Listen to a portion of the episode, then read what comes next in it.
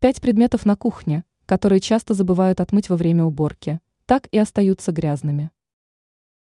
В процессе генеральной уборки мы сталкиваемся с множеством проблем, которые порой заставляют забыть о чистке некоторых участков.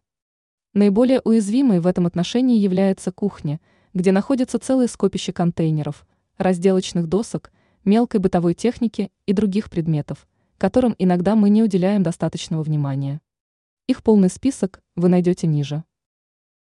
Мелкая бытовая техника. Вспомните, когда вы последний раз мыли чайник, кофеварку, тостер или вафельницу, не снаружи, а изнутри. Даже если внешне они кажутся довольно чистыми, внутри вы наверняка найдете крошки, слой нагара, накипь и другие загрязнения. Фильтр для воды. Специальный фильтр делает воду из-под крана пригодной для питья, но вы уверены в том, что его стенки до сих пор прозрачные? Скорее всего, нет, так как большинство людей забывают регулярно протирать стены и дно фильтра, а вместе с тем очистить его можно при помощи обычного средства для мытья посуды. Банки для сыпучих продуктов.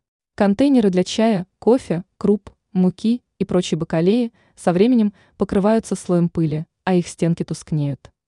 Не забывайте каждый раз перед тем, как насыпать внутрь новую порцию продукта – Тщательно промыть банку с моющим средством. Морозильная камера. Даже если ваш холодильник оснащен системой No Frost, это не значит, что он не нуждается в регулярной разморозке. Не забывайте время от времени доставать из него и морозильной камеры все продукты, чтобы протереть отсеки. Разделочные доски. Во время уборки не помешает уделить внимание разделочным доскам, даже если вы моете их после каждого использования.